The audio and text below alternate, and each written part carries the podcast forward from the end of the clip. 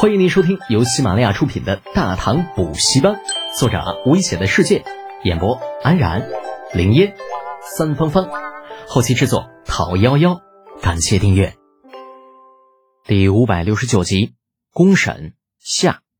李浩轻蔑的摇了摇头，淡淡的问道：“朱茂才，本侯很想知道啊，曾经是否也有人跪在你的面前如此哭诉？而你又当做了什么呢？”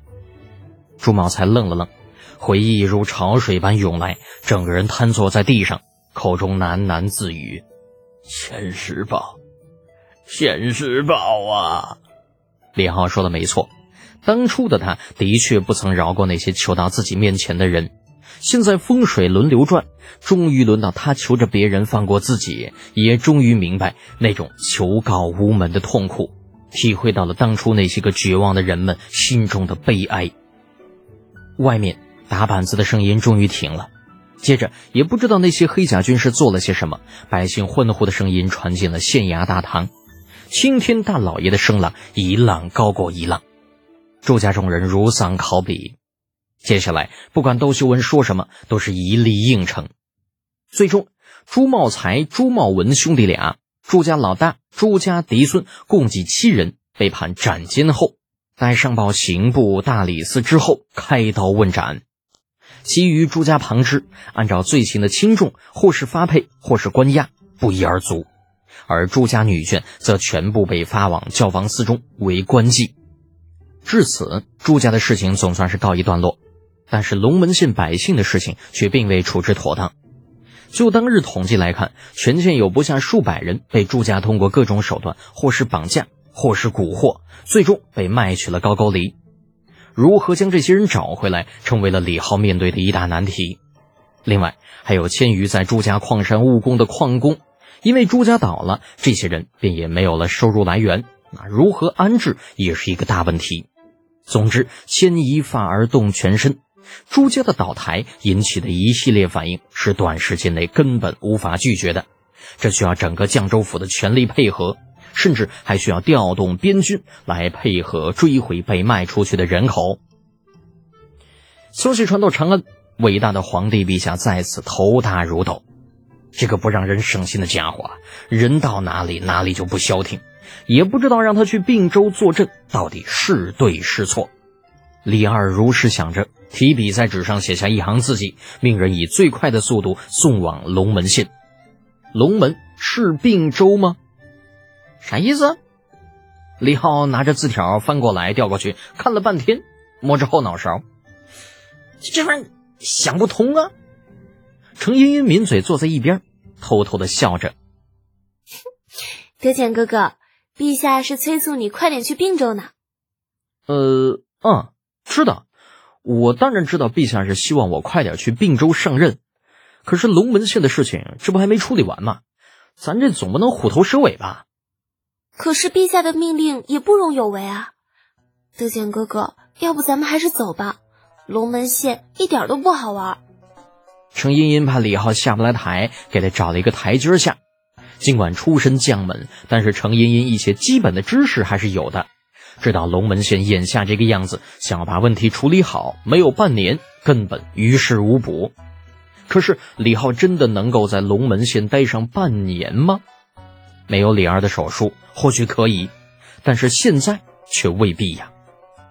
李浩自然也清楚的知道这个情况，索性也就放弃了借机偷懒的打算，主动找到了还未离开的窦修文和龙门县令万德庸。这两位因为处置朱家的事情勾搭到了一起，原本并不熟悉的两人，如今好的都快穿一条裤子了，彼此因为知己，每日闲暇之余下下棋、喝喝茶，小日子过得那叫一个舒坦呐。见到李浩，两人从棋桌上下来，笑着问道：“啊，呃，李侯今日怎么有空来吾等这里？这前些日子不是说要去虎口转一转吗？”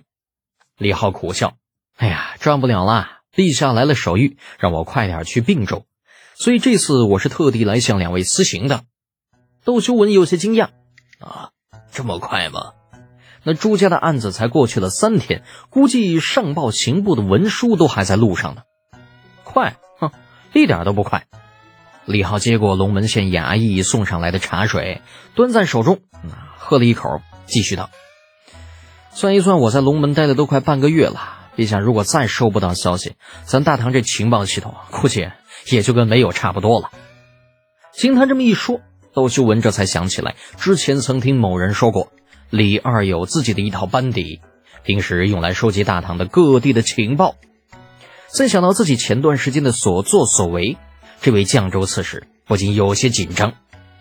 呃，李侯啊，你的意思是，陛下很清楚下面的人每天都干了些什么？哼，老窦啊，你想多啦。察觉到窦修文的担心，李浩放下手中茶盏，笑着说道：“我这么说吧，除非是天塌的事情，又或者陛下十分关心的人或者事，其他事情根本就不会有人关心的。所以呢，你的事情理论上讲是不会有人知道的。”哦，呃，这就好，呃，这就好，可吓死我了！我还以为陛下真的什么都知道呢。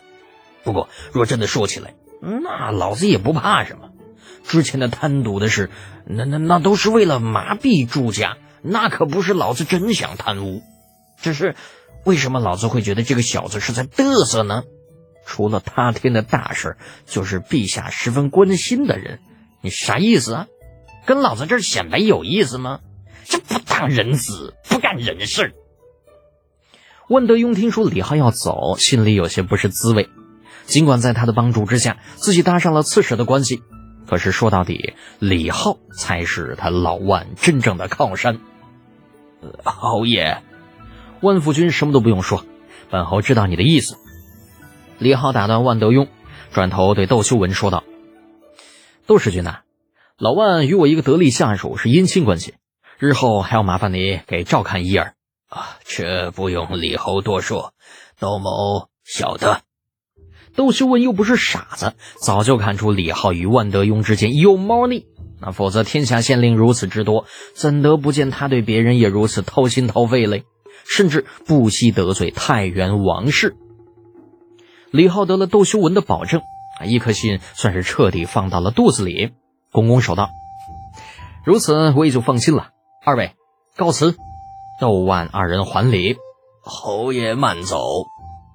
辞别二人。李浩出了县衙后堂，与铁柱安步当车，慢慢的往驿站溜达。时不时有龙门县百姓远远的见他过来，都会弯腰行礼，退到路边，给他让出一条路来。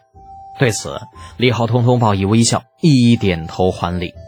最后等回到驿站的时候，只感觉这脖子都不是自己的了。正打算跟铁柱开句玩笑，驿站大门里走出两条大汉。相见之下，连忙低头行礼。本集播讲完毕，安然感谢您的支持。